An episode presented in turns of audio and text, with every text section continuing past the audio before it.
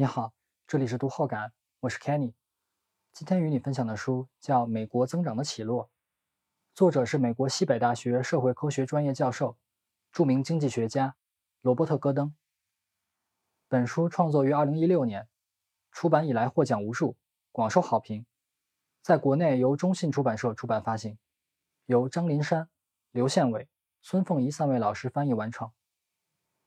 在这本书中，作者以美国南北内战结束之后为起点，以经济增长的幅度与社会发展的速度为指标，将1870年至今这一个半世纪划分成了三个阶段：1870到1920年的初始增长阶段，1920到1970年的爆炸增长阶段，1970到2015年的缓慢增长阶段。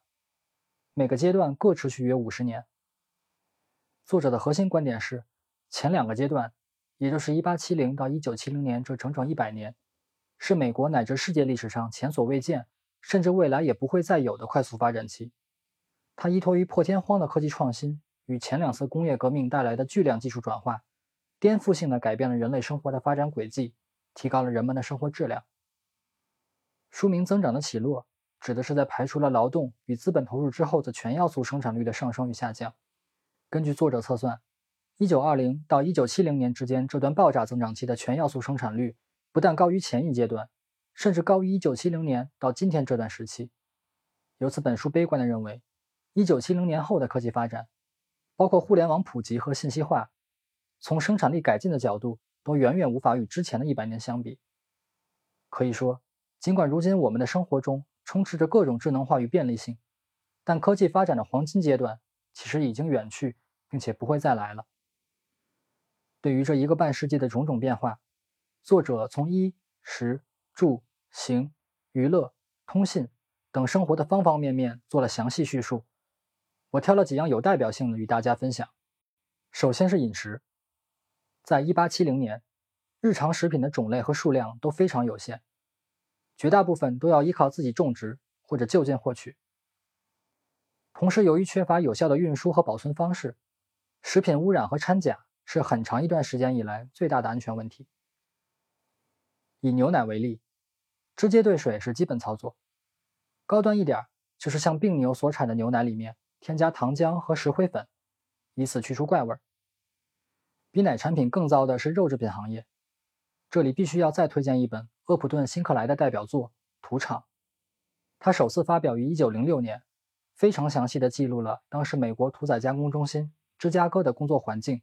和在那里出现过的造假手段。如果有人对一百多年前的科技与狠活感兴趣，可以找来读一读。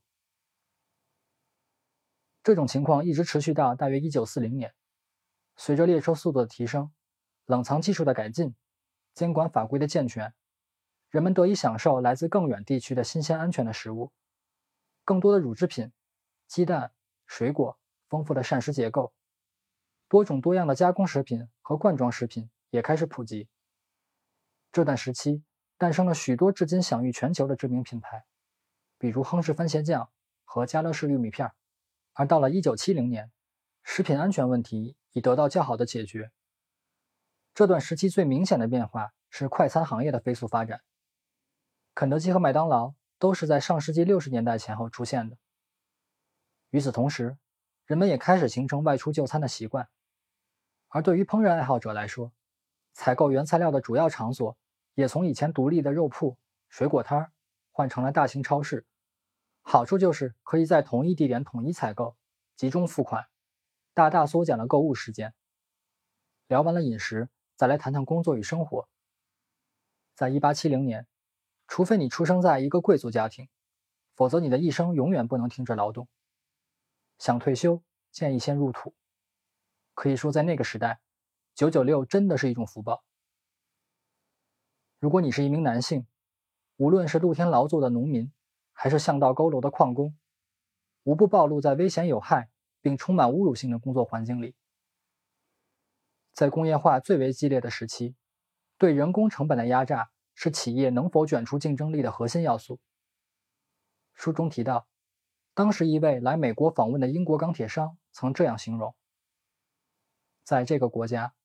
老板驱使雇员达到了不可思议的程度，他们从雇员身上压榨最大的工作量，而雇员似乎没有反抗的意愿或能力。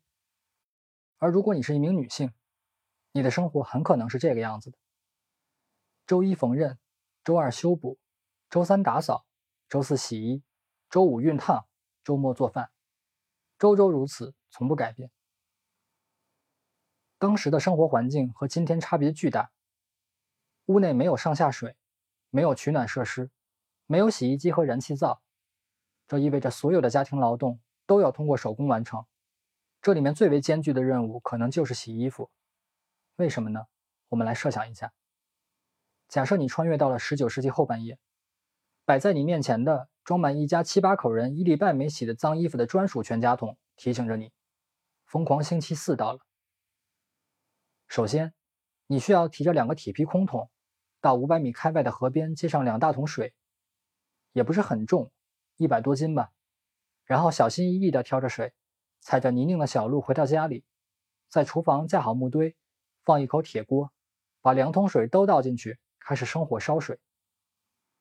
水开了之后，再从角落里翻出一块凹凸不平的搓衣板，开始搓洗衣服，反复搓洗，反复冲头，洗干净后拧干，最后。把衣服挂在室外的晾衣绳上，你以为这就完了吗？当然没有，你还要收拾残局，倒掉废水，扫净灰烬，擦干地面。等着一切都做完，你终于可以长出一口气，同时静静地等待着几个小时之后新的一天到来。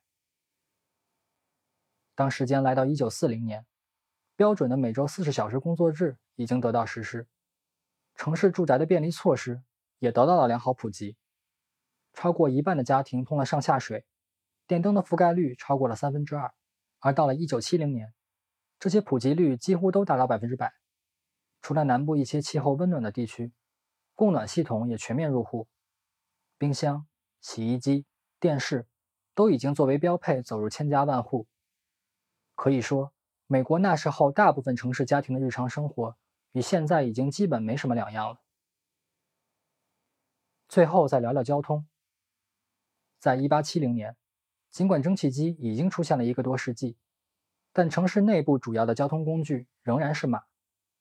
原因很简单，因为铁路无法铺设到工厂和社区门口，并且蒸汽机也有许多缺陷，比如容易引发火灾、震动强烈、噪音和污染等等。